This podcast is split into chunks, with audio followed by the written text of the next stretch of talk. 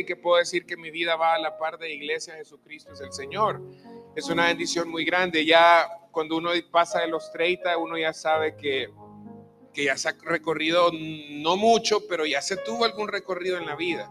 Entonces, qué bueno que Dios les ha permitido esta experiencia hermosa de llegar a los 36 años. Qué bonito, de verdad, muchas felicidades. Y, y realmente, hermanos, yo quiero usted pueda meditar en esto. Cada lugar donde se predica la palabra de Dios es y donde hay un pueblo de Dios para adorarle es un lugar hermoso. Yo, quiero que usted pueda entender esto. La belleza de una iglesia, hermanos, radica en que la gracia de Dios está en medio de ella.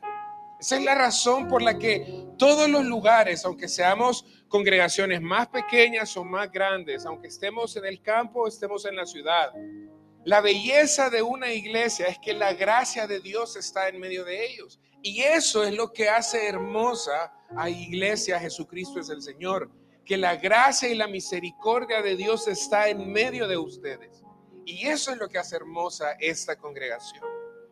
Entonces, para iniciar el sermón de esta mañana, yo quiero pedirle que se vaya conmigo al Salmo 103.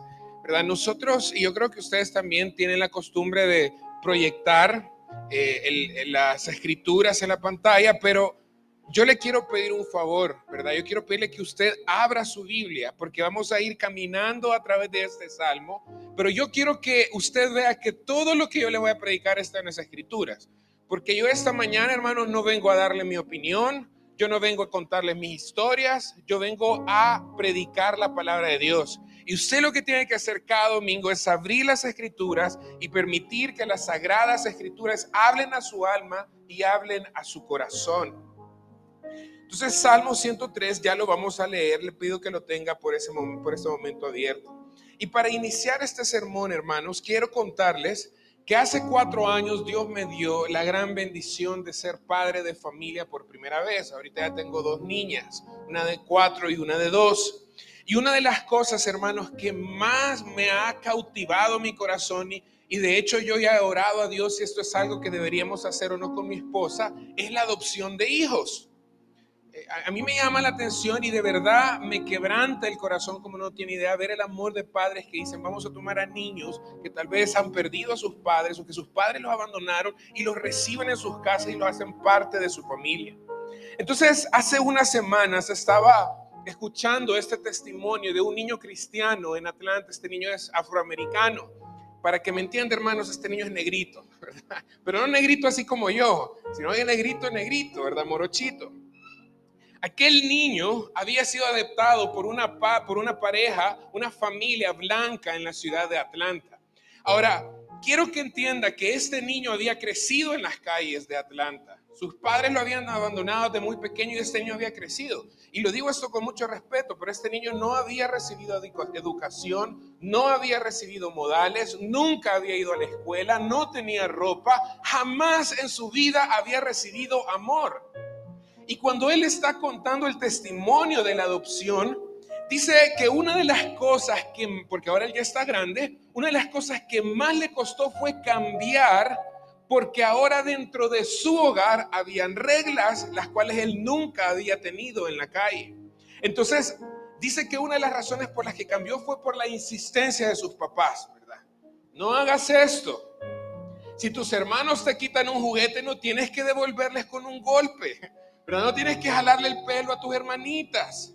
No tienes que robar para tomar una galleta de la casa. No tienes que hacer las cosas escondidas como si tú tienes que ir a robar a nuestro hogar. Pero lo que más me llamó la atención fue cuando él dijo, después de un tiempo entendí algo muy importante. Él dice, yo creía que yo tenía que ganarme un lugar en aquella familia. Yo tenía que obedecer. Él creía que él tenía que obedecer para que ser parte de aquella familia. Y luego él continúa diciendo, pero entonces en algún momento llegué a entender que yo no tenía que ganarme un lugar en esa familia porque yo ya era parte de aquella familia.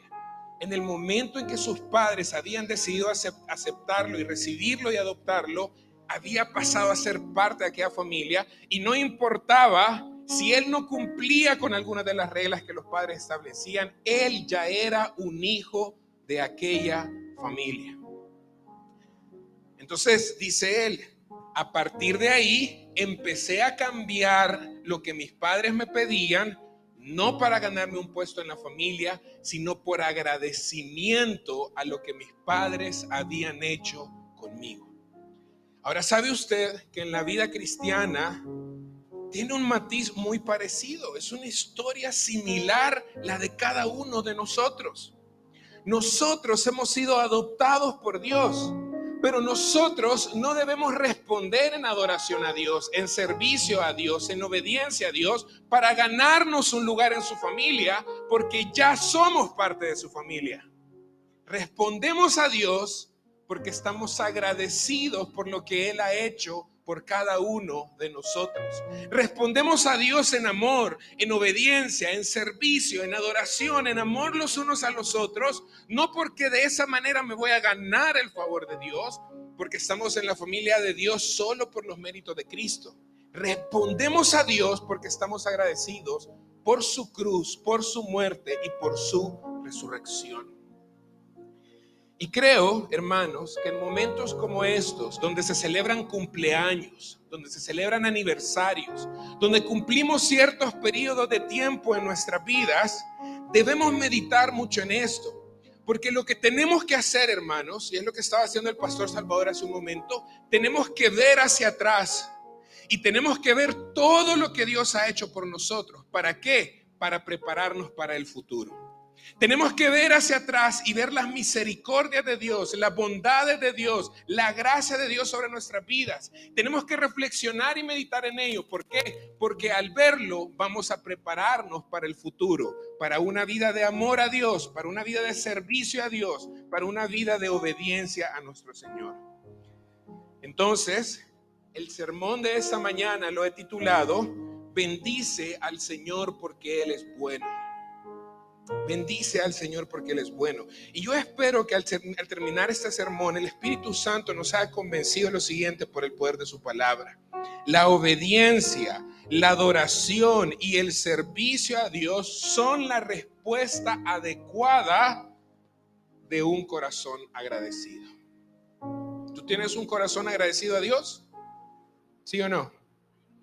Entonces, la respuesta adecuada de un corazón agradecido a Dios es la obediencia, la adoración y el servicio. Entonces, vamos a leer el Salmo 103, hermanos. Léelo conmigo, yo voy a leer la nueva Biblia de las Américas. Si tú tienes otra Biblia, otra versión, te pido que me sigas en la lectura. Y no hermanos, en la iglesia nosotros acostumbramos ponernos de pie por reverencia a la palabra de Dios. Entonces quiero pedirte que lo puedas hacer conmigo esta mañana. Palabra de Dios, Salmo 103. Bendice, alma mía, al Señor y bendiga todo mi ser su santo nombre. Bendice, alma mía, al Señor y no olvides ninguno de sus beneficios. Él es el que perdona todas tus iniquidades, el que te sana de todas tus enfermedades, el que rescata de la fosa tu vida, el que te corona de bondad y compasión el que colma de bienes tus años, para que tu juventud se renueve como el águila. El Señor hace justicia y juicios a favor de todos los oprimidos. A Moisés dio a conocer sus caminos y a los israelitas sus obras. Compasivo y clemente es el Señor, lento para la ira y grande en misericordia. No luchará con nosotros para siempre, ni para siempre guardará su enojo. No nos ha tratado según nuestros pecados ni nos ha pagado conforme a nuestras iniquidades. Porque como están de altos los cielos sobre la tierra, así es de grande su misericordia para los que le temen. Como está de lejos el oriente del occidente, así alejó de nosotros nuestras transgresiones. Como un padre se compadece de sus hijos, así se compadece el Señor de los que le temen, porque Él sabe de qué estamos hechos. Se acuerda de que somos solo polvo el hombre, como la hierba son sus días, como la flor del campo así florece. Y cuando el pie, el viento pasa sobre ella, deja de ser y su lugar ya no la reconoce. Pero la misericordia del Señor es desde la eternidad hasta la eternidad para los que le temen y su justicia para los hijos de los hijos, para los que guardan su pacto y se acuerdan de sus preceptos para cumplirlos.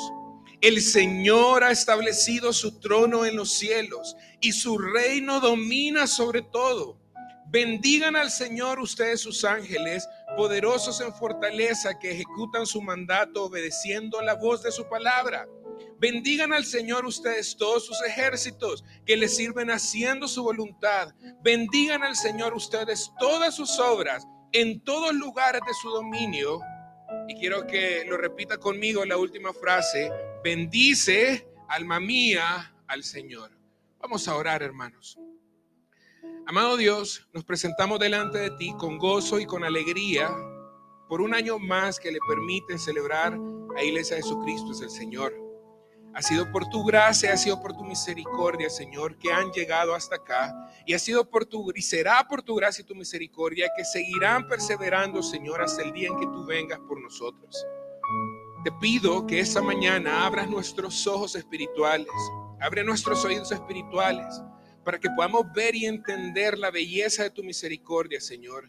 Y al contemplar tu enorme gracia, seamos preparados para seguirte sirviendo, para seguirte amando y para seguirte obedeciendo. Esto te lo pedimos en el nombre de nuestro Señor Jesucristo. Amén. Pueden tomar sus asientos, hermanos. Vamos a separar, hermanos, el sermón en cuatro grandes puntos. El primer punto de esta mañana lo he, le he puesto, háblale a tu alma. Amada iglesia, ¿alguna vez se han preguntado quién es la persona con la que ustedes más hablan en el día? ¿Con, quién es con la persona que ustedes más hablan durante la semana? ¿Quién? Algunos de ustedes pensaron en sus esposas, otros pensaron en sus esposos, otros en sus hijos, otros en sus compañeros de trabajo, pero todas esas respuestas están equivocadas porque la persona con la que más hablamos es con nosotros mismos. Uno tiene una conversación constante en su cabeza todo el tiempo y ahí andamos todo el día pensando, ¿y qué va a pasar si hago esto? ¿Me baño o no me baño para ir a la iglesia? Tengo que ir a tal lado y ahí andamos esta conversación en nuestras cabezas. A veces estas conversaciones son muy ligeras, pero a veces estas conversaciones se ponen muy profundas y se vuelven largas. Debería ser más delicado con mi esposa es un regalo que el Señor me ha dado. Y ayer no la traté bien y no la he estado tratando bien. Y empezamos a meditar en nuestras mentes cosas muy profundas y muy buenas. Y terminamos haciendo una conversación contestándonos nosotros mismos a nosotros mismos adentro de nuestras cabezas. Entonces, la persona, y esto es lo que quiero que entiendas, que más escuchas, eres a ti mismo. Tú eres la persona que más se escucha en tu vida. Tú eres la persona que dentro de tu cabeza más te estás escuchando y reflexionando y pensando acerca de tu vida. Ahora, leamos los versículos 1 y 2. El salmista dice, bendice alma mía. El salmista se está hablando a él. Él se está diciendo, mí mismo, yo, Tomás, escúchame, bendice al Señor. Léalo conmigo, uno y dos. Bendice alma mía al Señor. Y se dice a sí mismo, bendiga todo mi ser su santo nombre. Bendice alma mía al Señor. Y se dice a sí mismo, no olvides ninguno de sus beneficios. Ahora, la palabra bendecir en español, hermanos, tal vez no capta lo que quiere decir el hebreo acá. Porque si yo me dijera a mí mismo, por ejemplo, bendice a mi esposa, ¿qué es lo que nosotros entendemos? Es que yo le voy a hacer un beneficio, ¿verdad? Es que algo le voy a dar, es que algún bien le voy a hacer. Pero la idea en el hebreo, la palabra bendecir está bien, pero la idea es más como adora, alaba, glorifica, dale honra al Señor. Eso es lo que el salmista se estaba diciendo a sí mismo se estaba predicando él solo a sí mismo. Es, esta idea de declarar a Dios como un ser bendito. Y le dice a su alma, es decir, todo su ser, su ser interior, mis pensamientos, mis sentimientos, mis motivaciones, ¿por qué hago lo que hago? Entonces el salmista se está diciendo a sí mismo, todo mi ser, alabe a Dios, adore a Dios y no te olvides de ninguno de sus beneficios. Ahora, esta idea nosotros la tenemos que aprender como cristianos, amados hermanos. Nosotros debemos aprender a decirnos a nosotros mismos, Tomás adora a Dios, Salvador adora a Dios, Margarita adora a Dios, Ricardo adora a Dios. Debemos decirnos a nosotros mismos, todo lo que soy, mis pensamientos tienen que ser para la alabanza de Dios. Mis sentimientos tienen que ser para la gloria de Dios. Mis motivaciones, por qué hago lo que hago, debe ser para la gloria de Dios. Debemos bendecir su santo nombre. Que, ponme atención, para los judíos el nombre de alguien representaba lo que era esa persona. Por ejemplo, Jacob, ¿saben por qué le pusieron Jacob a Jacob? Porque era un engañador, eso es lo que significa Jacob. Entonces usted le pone a su hijo Jacob, está diciendo, este es un engañador. Entonces, para los judíos, ellos no ponían el nombre como nosotros, ¿verdad? Nosotros el bebé nace, en el momento hay un acta que hay que llenar, ¿verdad? Mis hijas, una de ellas se llama Luciana, Luciana Quintanilla. Ellos esperaban un tiempo, ellos veían el carácter de una persona y luego algún tiempo decidían asignarle el nombre. Entonces, lo que quiero que medite, lea conmigo el, el versículo 1, por favor. Bendice alma mía al Señor y bendiga todo mi ser que su santo. Es decir, el salmista se está diciendo a sí mismo, bendice a Dios por quién es Él. Yo no sé si usted ha pensado quién es Dios. Dios es bueno, es misericordioso, es un Dios de gracia, pero Dios también es santo, Dios es justo, Dios es fuego consumidor. Entonces el salmista está diciendo a sí mismo, alaba a Dios. Pero lo segundo, pon atención, versículo 2, léalo conmigo por favor. Bendice alma mía al Señor y no olvides ninguno de sus beneficios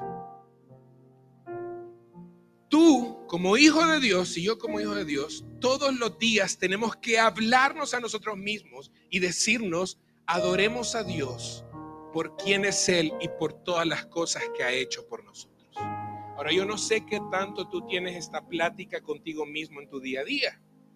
¿Qué tanto tú te hablas y te dices, debo adorar a Dios porque Él es digno de adoración y por todas las cosas que Él ha hecho a nuestro beneficio? Y esto es importante porque no debemos separar quién es Dios de lo que Él hace. Eso está unido. ¿Por qué perdona a Dios? Porque Él es misericordioso. ¿Por qué castiga a Dios a los que no confían en Él? Porque Dios es justo. Entonces, la, la, idea del salmista es cada cristiano en su vida debe reconocer quién es Dios, lo que hace y por eso debemos bendecir su santo nombre, adorarle, exaltarle y bendecirlo. Ahora, lo que va a hacer el salmista después del versículo 3 al 5 es presentarnos individualmente lo que Dios ha hecho por él. Y lo que yo quiero que hagamos en esta predicación es que tú medites a través de todo lo que el salmista ha dicho, si no es una realidad para tu vida también. Léelo conmigo, por favor, versículo 3 al 5. Él es el que perdona todas tus iniquidades el que sana todas tus enfermedades, el que rescata de la fosa tu vida y el que te corona de bondad y compasión, el que colma de bienes tus años para que tu juventud se renueve como el águila. Fíjate qué interesante que lo primero que dice es Él es quien perdona todas sus iniquidades. Sabes, te digo algo, amada iglesia. Hay una corriente dentro de las iglesias que dice que los pastores no deberíamos hablar del infierno, que no deberíamos hablar del juicio de Dios, que no deberíamos hablar de que somos pecadores. Pero te quiero hacer una pregunta. ¿Cómo vamos a valorar el perdón de Dios a menos que entendamos los pecadores que éramos? Si yo me considero una persona justa, una persona buena, el perdón de Dios no vale mucho para mí. Pero si yo sé quién soy, un pecador, sin esperanza, sin ninguna forma de acercarse a Dios, que como dice Mateo 5 en la bienaventuranza, bienaventurados los pobres de espíritu, porque de ellos es el reino de los cielos. ¿Sabes qué es pobreza de espíritu? Es reconocer que yo no tengo en mis propios méritos una forma de acercarme a Dios.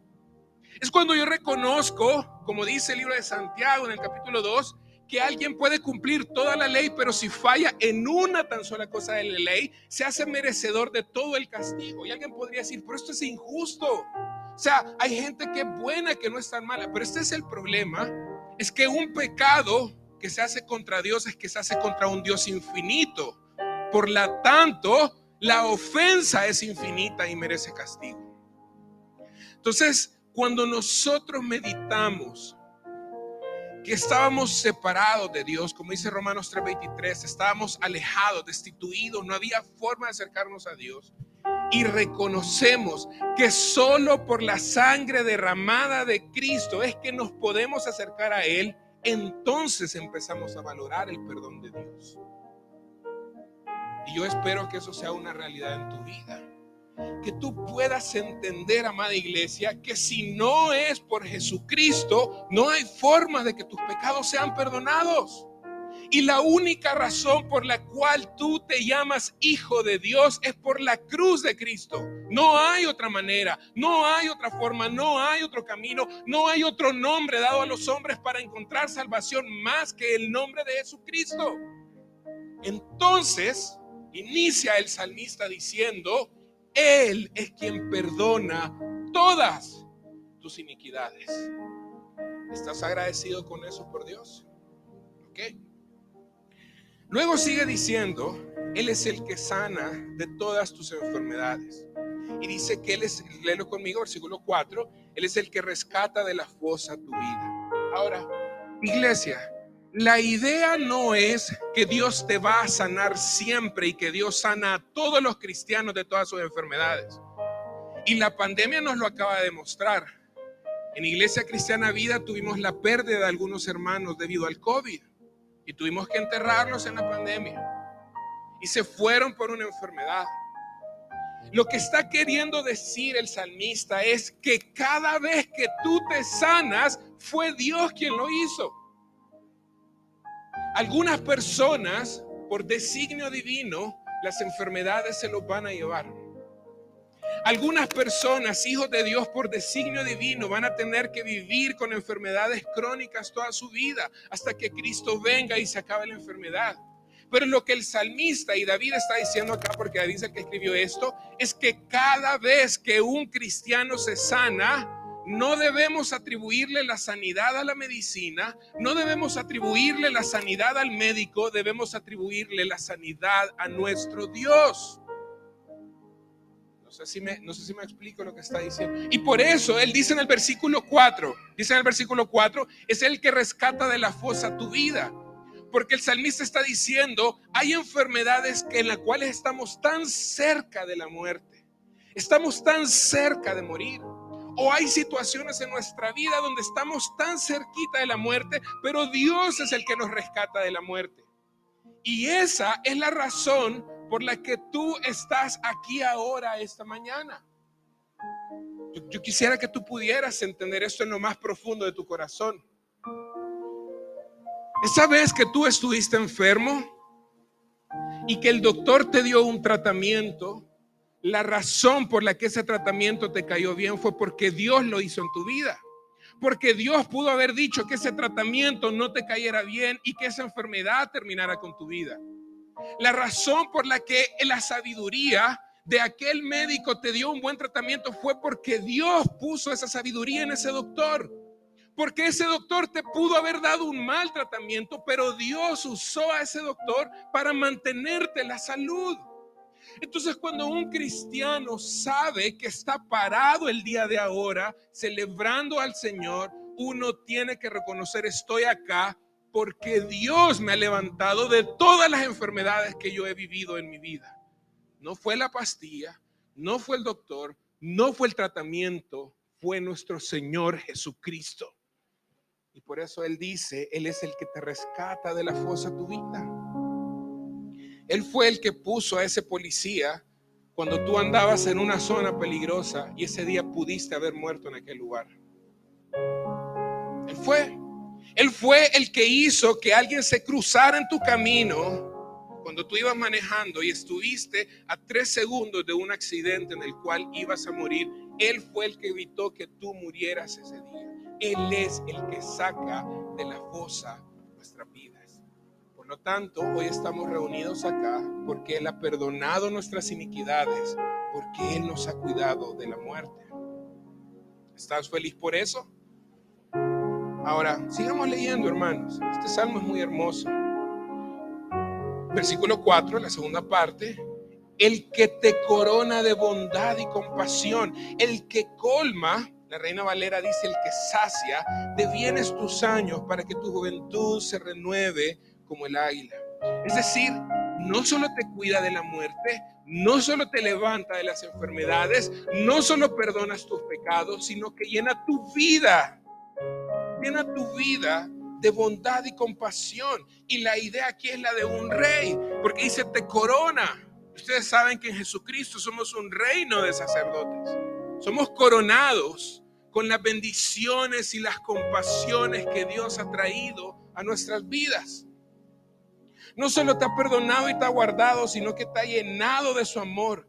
¿Y qué deberíamos recibir de ese Dios si Él no nos diera su misericordia? Ponme atención a esta pregunta, por favor. ¿Qué es lo que cada uno de nosotros merece por ser pecadores?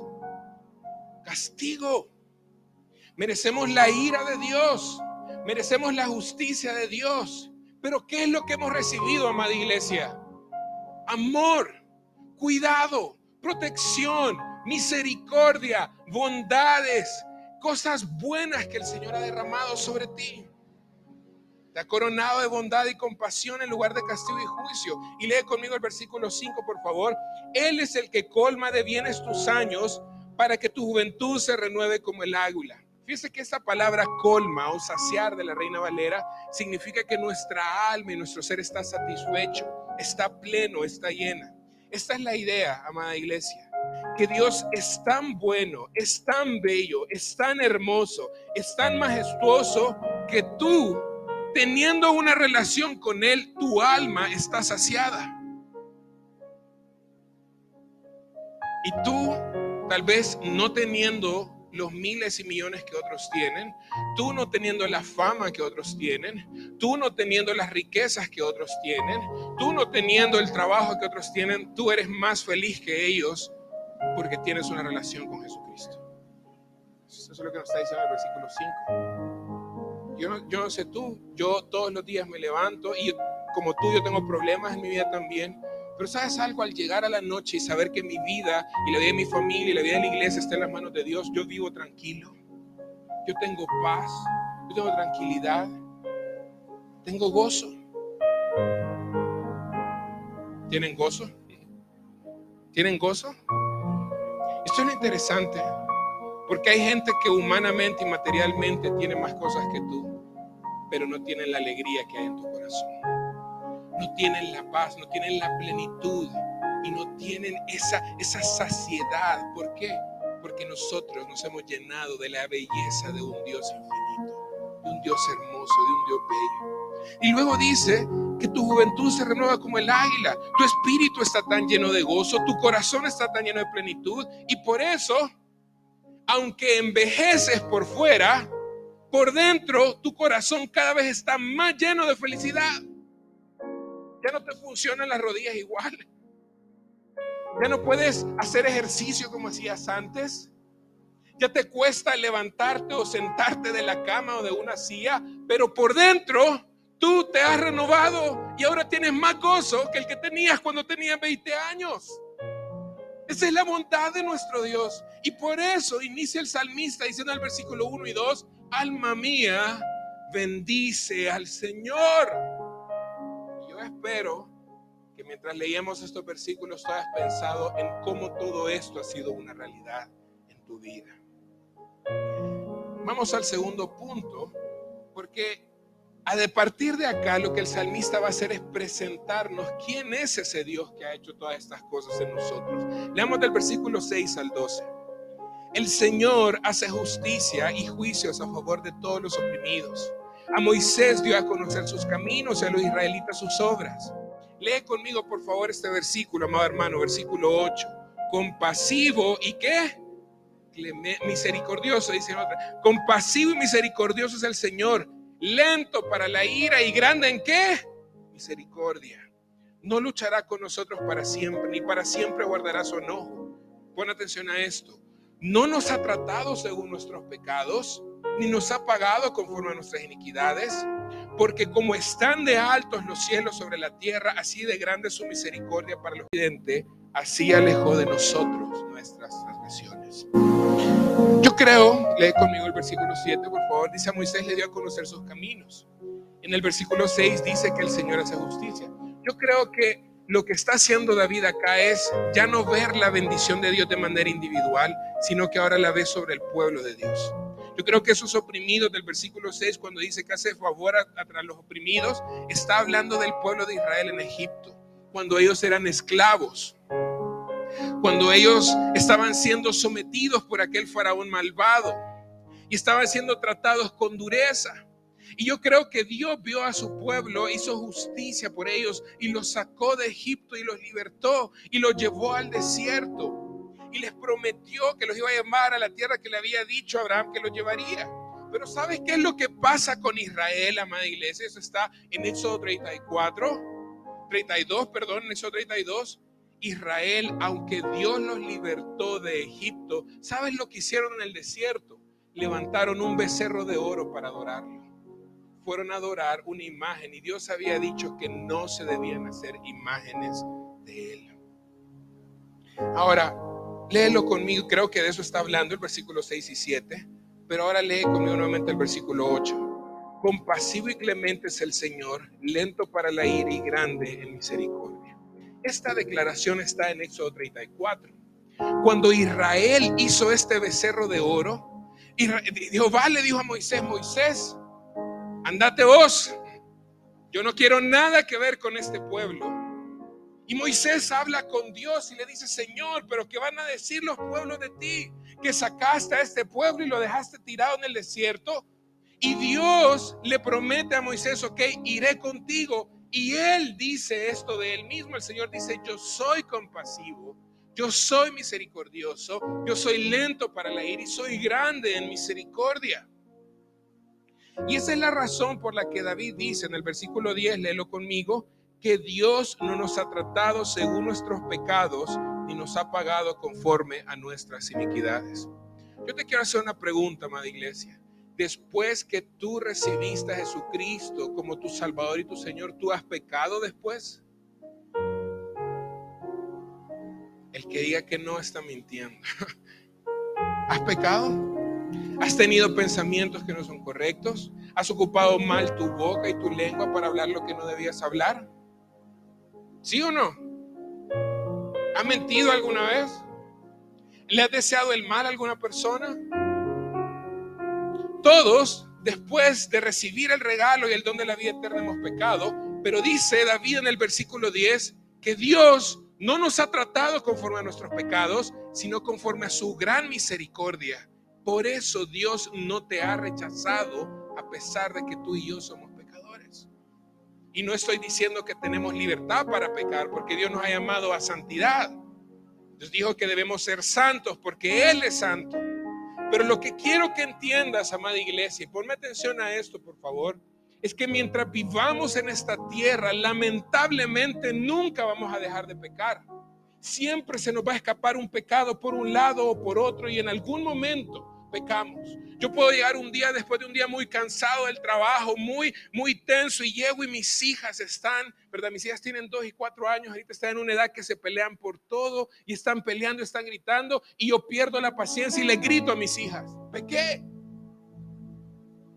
Pero dice el versículo 10 David, y por eso les quería explicar lo que había pasado con Israel en el desierto.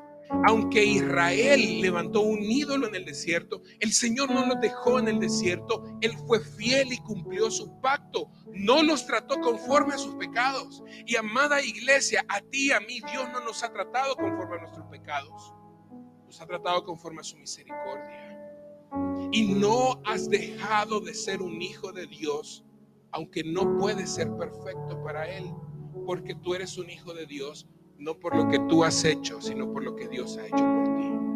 Esto es hermoso para el pueblo de Dios. Mira, sigue, sigue leyendo conmigo, por favor, versículo 11. Porque como están altos los cielos sobre la tierra, así es grande su misericordia para los que le temen. Como está de lejos el oriente del accidente, así alejó de nosotros nuestras transgresiones. Cuando Dios dice que Él es clemente y misericordioso, el salmista va a ocupar una figura literaria aquí muy hermosa y va a hablar de, grandeza. Le está diciendo, así como nosotros estamos en la tierra y nosotros volvemos a ver al cielo y está altísimo. Yo no sé si ustedes alguna vez han podido ver en YouTube los videos de los paracaidistas que tratan de subir lo más posible y cuando se tiran, ¿verdad? En paracaídas y se tira alguien detrás de ellos con una cámara, uno ve, o sea, no uno porque yo no me he tirado, pero uno logra ver en el video la imagen de la Tierra están súper arriba y la imagen de la Tierra, las cosas se ven pequeñitas. Las cosas que nosotros aquí a distancia, aquí cerca, las vemos enormes. Cuando alguien se tira del cielo, las cosas son pequeñitas. Esto nos da una idea de cuán alto están los cielos sobre la tierra. Y dice en el versículo 11 que la misericordia de Dios es así de alta que no se compara con lo que nosotros somos, sino que está muy por encima de nosotros, muy por encima de lo que nosotros somos. ¿Y cómo se manifiesta esta misericordia? Versículo 12 así como está de lejos el oriente del occidente, así alejado el Señor nuestras transgresiones. Sigue ocupando aquí figuras literarias el salmista. ¿Has estado alguna vez en la playa cuando se está poniendo el sol? Hermoso. Aquí en El Salvador tenemos atardeceres bellísimos en el mar. Pero ese, es el lugar donde se pone, está lejísimos de si tú te levantaras en la mañana y te subieras al volcán de San Salvador y vieras de dónde sale el sol. Sale de un lado, cruza por encima de nosotros durante todo el día y se va a poner en la tarde. Y lo que está diciendo aquí el salmista cuando habla de la distancia, de la misericordia de Dios, dice que nuestros pecados están así de lejos de Él. El Señor, por su sacrificio en la cruz, aleja tus pecados de Él para siempre. Ese es el Dios que nos ha hecho tantas bendiciones y tantos beneficios. ¿Saben lo que dice Efesios capítulo 1, versículo 7 al 8? Dice el apóstol Pablo, en él tenemos redención mediante su sangre, el perdón de nuestros pecados según las riquezas de su gracia que ha hecho abundar para con nosotros. Mira hermano, lee conmigo el versículo 9, por favor. Y, y ponme atención a esto. Dice el versículo 9 el salmista, no luchará con nosotros para siempre, ni para siempre guardará su enojo. Ponme atención, por favor. David estaba viendo esto como un día en el futuro. David estaba diciendo, va a llegar un día donde la ira de Dios por nuestros pecados va a desaparecer y ya no estará más. Va a llegar un día, pero él veía hacia el futuro. Va a llegar un día donde la ira de Dios se va a acabar, donde su enojo no estará más sobre los pecados de su pueblo.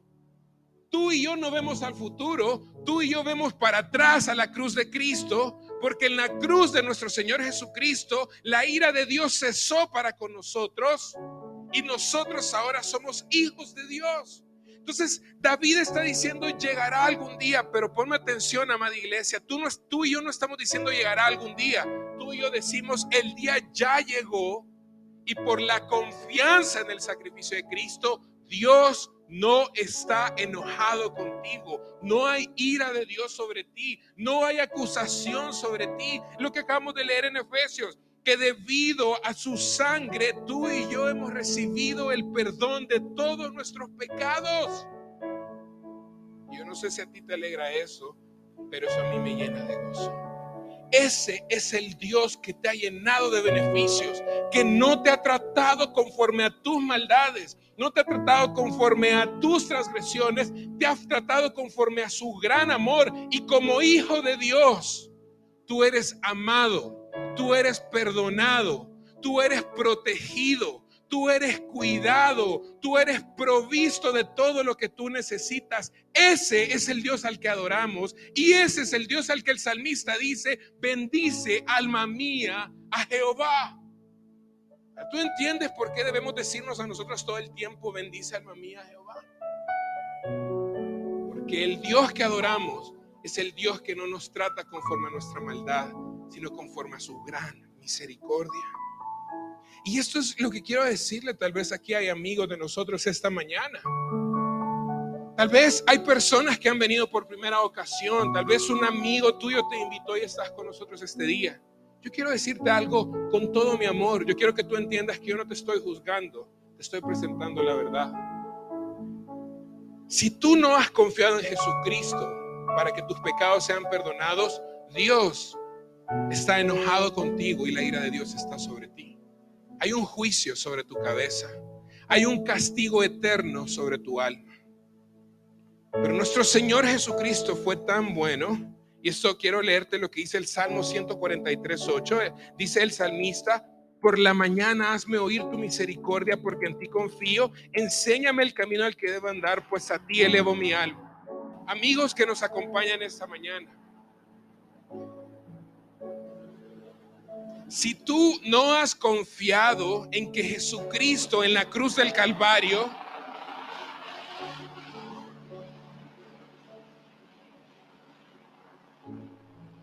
usted cree que no hay estorbo para predicar el Evangelio. Amado amigo, si tú no has confiado que Jesucristo fue a la cruz del Calvario para morir en tu lugar, la ira de Dios está sobre ti. Pero este es el hermoso mensaje del Evangelio para tu vida esta mañana. No es algo que tú puedes hacer, no es algo que tú debes hacer, es algo que tú debes creer y confiar. ¿Qué es lo que tú debes creer y confiar? Que en esa cruz donde Jesucristo murió, tenías que estar tú tenía que estar yo, pero Él tomó nuestro lugar ahí. Y si tú crees que por ese sacrificio los pecados son perdonados, este día la ira de Dios será quitada de ti, serás adoptado como un hijo de Dios y empezarás a gozar de la misericordia y la bondad de la que hemos estado hablando esta mañana. Ponme atención, por favor. Te lo digo porque te amo te lo digo porque tu alma me interesa. Te lo digo porque los pastores de esta iglesia quieren que tú seas rescatado del castigo eterno. Si tú confías, como vimos en el Salmo 143, en Dios, si tú confías en lo que Él hizo por ti, tus pecados serán borrados y no serás tratado conforme a tu maldad, serás tratado conforme a la misericordia de Dios, pero debes creer en lo que Jesucristo hizo por ti a tu favor.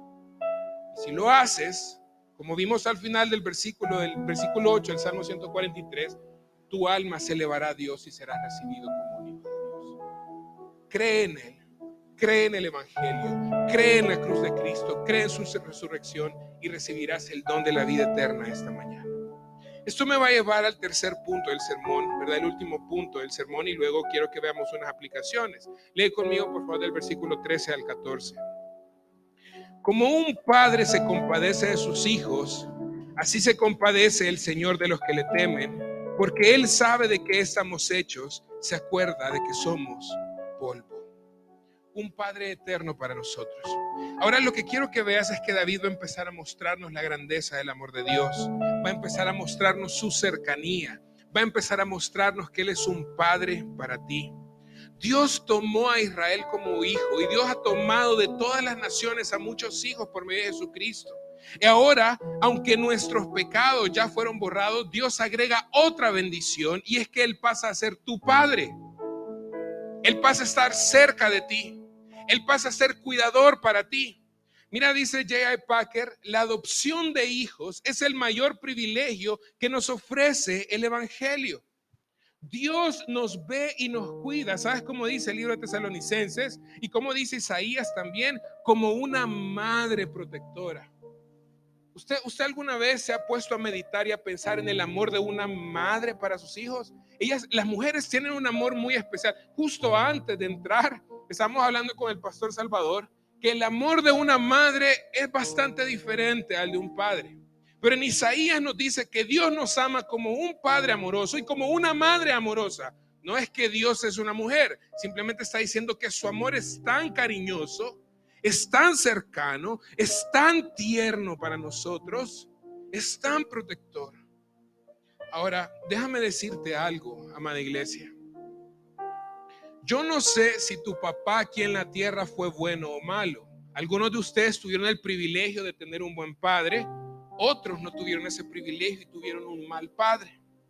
Yo no sé si tu padre fue excelente o tu padre fue un padre ausente, que nunca estuvo contigo, que nunca te dijo que te amaba, que nunca mostró interés por ti. Yo no sé ni siquiera si conociste a tu padre, puede que tú ni siquiera hayas conocido a tu padre. No lo sé. Pero eso es lo que quiero decirte. Nuestro Padre Celestial es infinitamente mejor que todos los padres de esta tierra. Y Él es tu Padre ahora. Y Él es tu amor. El amor de Él para ti es tan grande como un Padre del cual nosotros no tenemos ninguna referencia en esta tierra. Y tú me podrías decir, pastor, pero mi papá fue un buen padre. Tu Padre celestial es infinitamente mejor que tu Padre terrenal. Tu Padre te cuida con compasión porque te conoce. Y mira lo que dice el versículo 14, porque Él sabe que somos hechos de polvo. Y eso es justamente las cosas que más me impresionan del amor a Dios, que siendo polvo, Él nos ama tanto. Hace unas semanas tuve una conversación con mi abuelo y mi abuelo es una persona, no sé cómo explicárselo, es una persona que él hace conversación con cualquiera, así rápido habla con la gente. Y yo no sé qué andaba haciendo en el cementerio, no me, no me, acuerdo, no me dijo. Pero empezó a sacarle conversación a uno de los muchachos que estaban ahí. Entonces uno de los muchachos tenía que ir a sacar, uno, tenía que ir a, a sacar uno de los espacios porque iban a enterrar a otra persona. Y como mi abuelo es hablador, pues se hizo amigo y le dijo, acompañen, pues vamos. Y se fue él, ¿verdad? Acompañar al muchacho que iba a sacar, eh, ¿cómo se llama? Este féretro, porque tenían que hacer espacio para otro cuerpo que iban a depositar ahí. Me dice mi abuelo, no me acuerdo cuántos años me dijo que le dijo el muchacho que tenía ese cuerpo ahí, que literalmente cuando se abrió el féretro, lo que quedaba del féretro era polvo lo que había. Porque a veces uno piensa, bueno, por lo menos el pelo queda, pero me dijo, no, ni siquiera el pelo estaba allá. Todo era polvo. Y sabes algo, humanamente, humanamente, terrenalmente, ese es nuestro destino. Un día nos van a enterrar y después de muchos años, ¿qué va a pasar con nuestro cuerpo? Polvo. Y sin embargo, aunque somos polvo, nuestro Padre nos ama. Aunque no somos nada, sigue leyendo por favor el versículo 15, mira lo que dice. El hombre como la hierba son sus días, como la flor del campo así florece. Cuando el viento pasa sobre ella, deja de ser y su lugar ya no la reconoce. Mira, esta semana empezaron mis dos hijas al kinder. Y ya empezamos, entramos con mi esposa a este ritmo de que hay que ir en la mañana, hay que levantarlas, hay que bañarlas, hay que vestirlas. Y yo estaba pensando, por Dios, esto es no sé cuántos años de aquí para adelante, nunca se me va a acabar. Pero me puse a reflexionar cómo hace 20, 25 años mis papás hacían eso conmigo. Y yo me puse a pensar, ahora estoy yo en el lugar de mis papás. Y dentro de 30 años, mis hijas van a estar en el lugar en el que yo estoy. Eso es lo que está diciendo el versículo 15 y 16. La vida humana es como una hierba, como una flor que aparece, pero viene un viento y de pronto ya no está. Y luego dice, léelo conmigo por favor al final del versículo 16, y su lugar ya no la reconoce. Es decir, que con el paso del tiempo nadie se acuerda de que tú exististe. Y te lo digo esto con mucho respeto. Pero tú sabes quiénes fueron tus tatarabuelos. Yo, conozco, yo, yo sé hasta mis bisabuelos. Hasta ahí conozco yo mi ascendencia. Mis bisabuelos, ahí sé quiénes fueron. Tengo algún par de fotos de ellos en la casa de mis abuelos, me recuerdo. Pero mis tatarabuelos, no sé cómo se llamaban. Te, te, digo algo con mucho respeto y con mucho amor. Dentro de 100 años, si Dios no ha venido, no ha venido a traer a su iglesia, nadie se va a acordar de nosotros. Hace poco estuve hablando con uno de los pastores de la misión centroamericana y me decía, eh, los jóvenes no saben quiénes fueron los fundadores de la misión centroamericana. Yo, le quiero decir a los pastores de esta iglesia con todo mi amor, porque esto es real para mí, dentro de 100 años los jóvenes que estén en iglesia cristiana vida no se van a acordar de mí, no van a saber que yo existí. Dentro de 100 años, los jóvenes que estén en esta iglesia dentro de 100 años, si Cristo no ha regresado por su iglesia, no se van a acordar de los pastores que están ahorita. Tus tataranietos no se van a acordar de tu existencia. Así es de efímera la vida en esta tierra. Somos polvo y sin embargo, a pesar de eso, nuestro Dios nos ama. Y mira la diferencia, sigue leyendo conmigo, por favor, el versículo 17.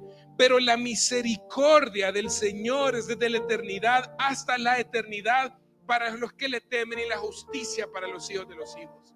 Nuestra vida en esta tierra se acaba, pero el amor de Dios para los suyos va a permanecer por toda la eternidad.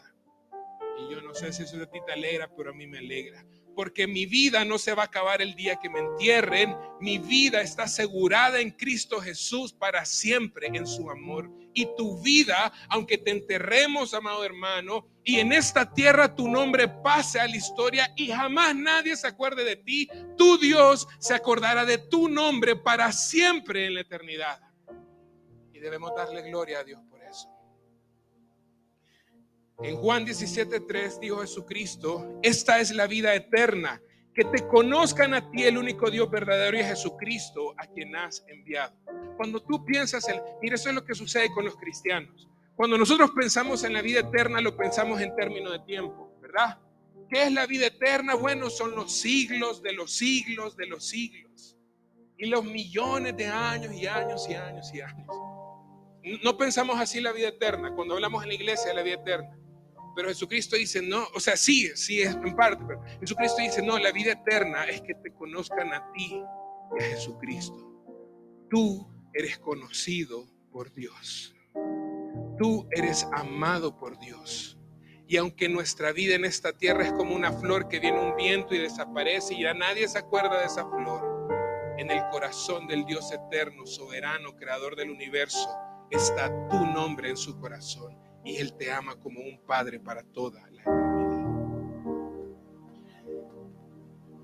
Y mira hermano, quiero decirte algo con todo mi amor. Desde lo más profundo de mi corazón te lo digo, porque esto es una de las cosas más importantes que un cristiano debe entender. En esta tierra nosotros somos peregrinos. Esta tierra no es tu hogar. Espero me entiendas esto en lo más profundo de tu corazón.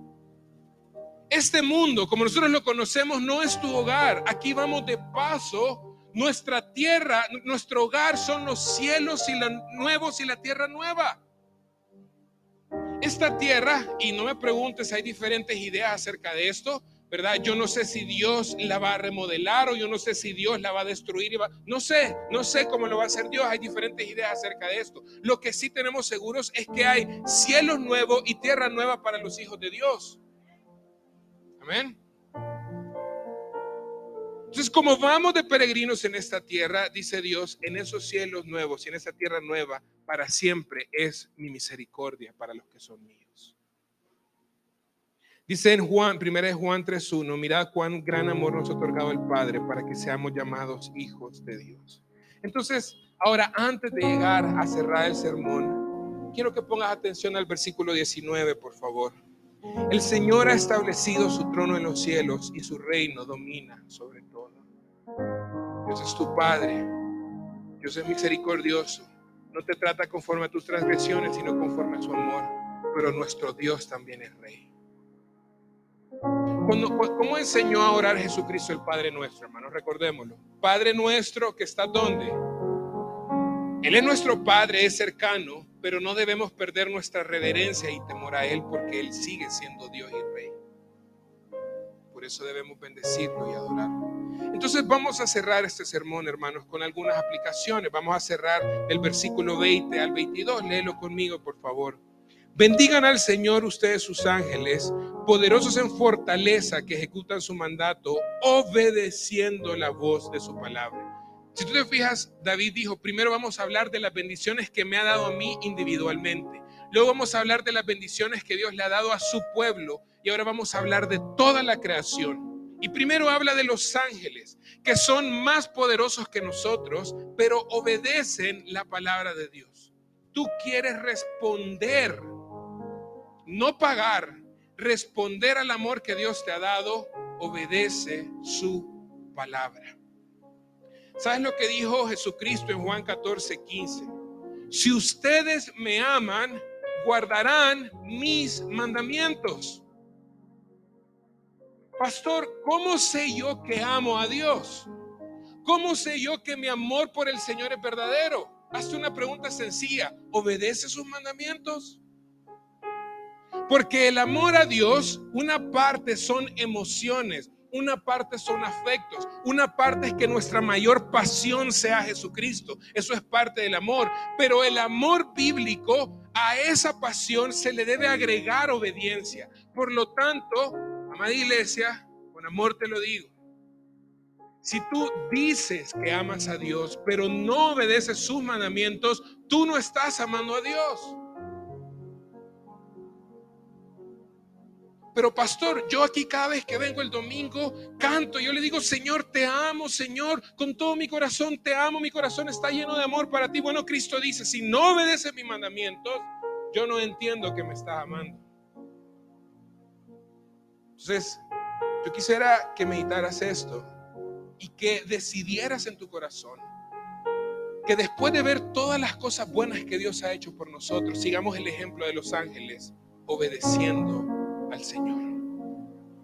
Decida en tu corazón esta mañana, porque Dios ha sido bueno conmigo. En su gracia obedeceré sus mandamientos. Eso significa que amarás a Dios. Amén. Ok, versículo 21. Bendigan al Señor ustedes todos sus ejércitos que les sirven haciendo su voluntad. Primero nos muestra a los ángeles como un ejemplo para que nosotros obedezcamos. Y ahora nos muestra estos ejércitos celestiales que le sirven a Dios. Tú quieres responder a todas las bendiciones que Dios te ha dado. Ustedes, amada iglesia cristiana, Jesucristo del Señor, quieren responder porque Dios les ha permitido llegar a 36 años. Sirvan a Dios. Ustedes se acuerdan de Josué, ustedes hagan lo que quieran, pero yo y mi casa serviremos a Jehová. En Efesios se nos presenta una imagen hermosa, es que cuando Jesucristo después de haber resucitado iba ascendiendo, dice el libro de Efesios que Él repartió dones a su iglesia. Tú, tú, tú, tú, tú, todos, todos acá, amada iglesia, tienen dones que Dios les ha dado para que en iglesia Jesucristo es el Señor los pongan a trabajar. Tú no puedes ser un cristiano que todos los domingos estás ahí sentado simplemente alimentando, que es bueno, no estoy diciendo que es malo, es bueno alimentándote de la palabra de Dios sin poner los dones que Dios te ha dado al servicio de su iglesia. ¿Sabes cómo se llama eso? Egoísmo.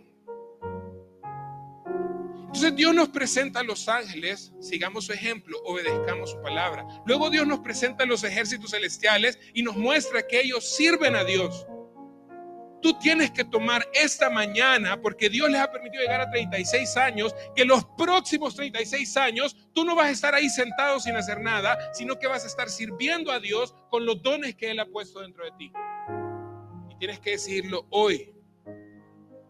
Ya, ah, voy a ver si esta semana lo voy. Voy a orar. Es que no tienes nada que orar. Dios claramente ha dicho que los dones son para la edificación de su iglesia. Y te digo algo con todo mi amor.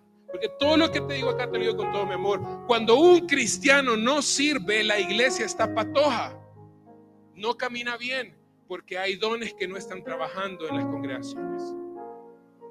Entonces, hoy tú tienes que decir, ok, obedeceré al Señor, pero también le voy a servir. Vamos al versículo 22 para cerrar el sermón, hermanos. Bendigan al Señor ustedes todas sus obras en todos los lugares de su dominio bendice, alma mía, al Señor. Fíjate que es bien interesante, porque yo te quiero preguntar una, hacer una pregunta. Mira la segunda parte del versículo 22. En todos los lugares de su dominio, donde no hay dominio de Dios.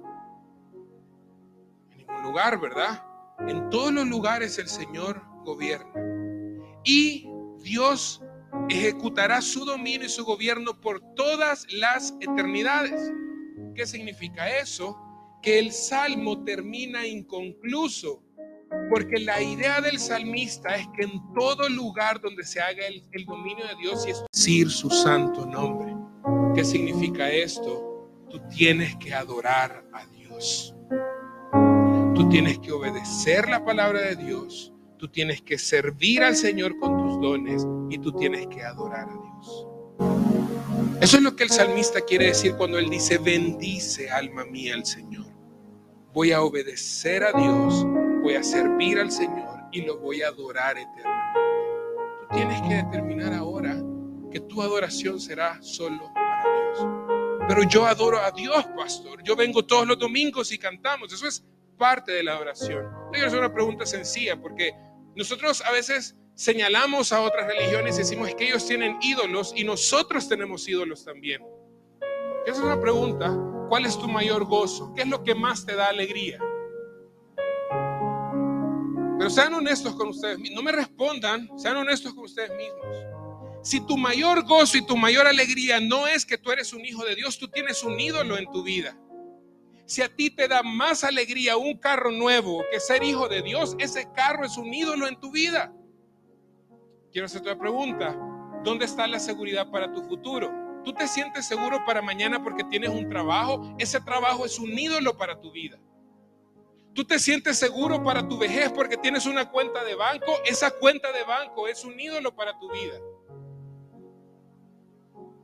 Y lo que Dios está diciendo en el último versículo es, bendice alma mía al Señor en todo lugar donde estés. Entonces yo quiero invitarte a que esta mañana tú determines en tu corazón, porque Dios ha sido bueno porque me ha sacado de la muerte, porque me tiene aquí el día de ahora, porque ha perdonado mis iniquidades, porque no me ha tratado conforme mis transgresiones, sino que me ha tratado conforme a su misericordia, porque Él es un buen Padre para mí. Hoy determinaré en mi corazón obedecerle, servirle y adorarle. Y si todos determinan en su corazón, hermanos, hacer esto, yo puedo decirles con toda seguridad que los próximos 36 años de Iglesia Jesucristo del Señor van a ser años gloriosos y hermosos. Amén. Vamos a orar esta mañana. Amado Padre Celestial, gracias por tu palabra, Señor. Tú eres bueno, Dios. Increíblemente bueno y misericordioso. Ayúdanos, Señor. O más bien dicho, Dios, abre nuestros ojos. Abre nuestros ojos para que contemplemos tu misericordia y tu bondad para que contemplemos tu amor para nosotros, para que contemplemos tu paternidad, para que contemplemos tus cuidados para nosotros, Señor. Ayúdanos, Señor, a que si no hemos visto todas estas cosas en nuestras vidas, las podamos empezar a ver, porque es la realidad de tu amor para nosotros. Y ayúdanos, Señor, a que nuestra respuesta a ti sea, Señor, obediencia sea adoración, sea servicio, Dios. Queremos vivir para ti, queremos vivir para tu gloria, queremos vivir dándote a ti toda la alabanza, Señor. Y no quiero cerrar este tiempo sin hacer una invitación a cualquiera que esté entre nosotros que no haya rendido su vida al Señor. Porque como te lo dije hace un momento, Dios esta mañana puede ser tu Padre si tú confías en lo que Él hizo por ti en la cruz. Habrá alguien esta mañana que quiere decirle a Dios, Señor, esta mañana he entendido que tú eres un Dios bueno y yo quiero tener esa relación contigo. Quiero creer que mis pecados pueden ser perdonados y van a ser perdonados en la cruz y por ese sacrificio tú pasarás a ser mi padre y yo pasaré a ser tu hijo. Habrá alguien esta mañana que desee tomar esa decisión. Yo quiero invitarte a que levantes tu mano donde sea que tú estés estás al frente, si estás atrás, no te haré pasar acá al frente. Ahí donde tú estás, levanta tu mano. Habrá alguien que esta mañana dice, yo entiendo que he pecado contra Dios y que merezco su ira y su castigo. Pero Dios ha ofrecido un camino para que en lugar de ira reciba amor, para que en lugar de castigo reciba cuidado y para que este día reciba la vida eterna. Habrá alguien que quiere tomar esa decisión. Yo quiero invitarte a que levantes tu mano donde tú estás. Y ahí donde tú estás, yo te quiero dirigir en una oración.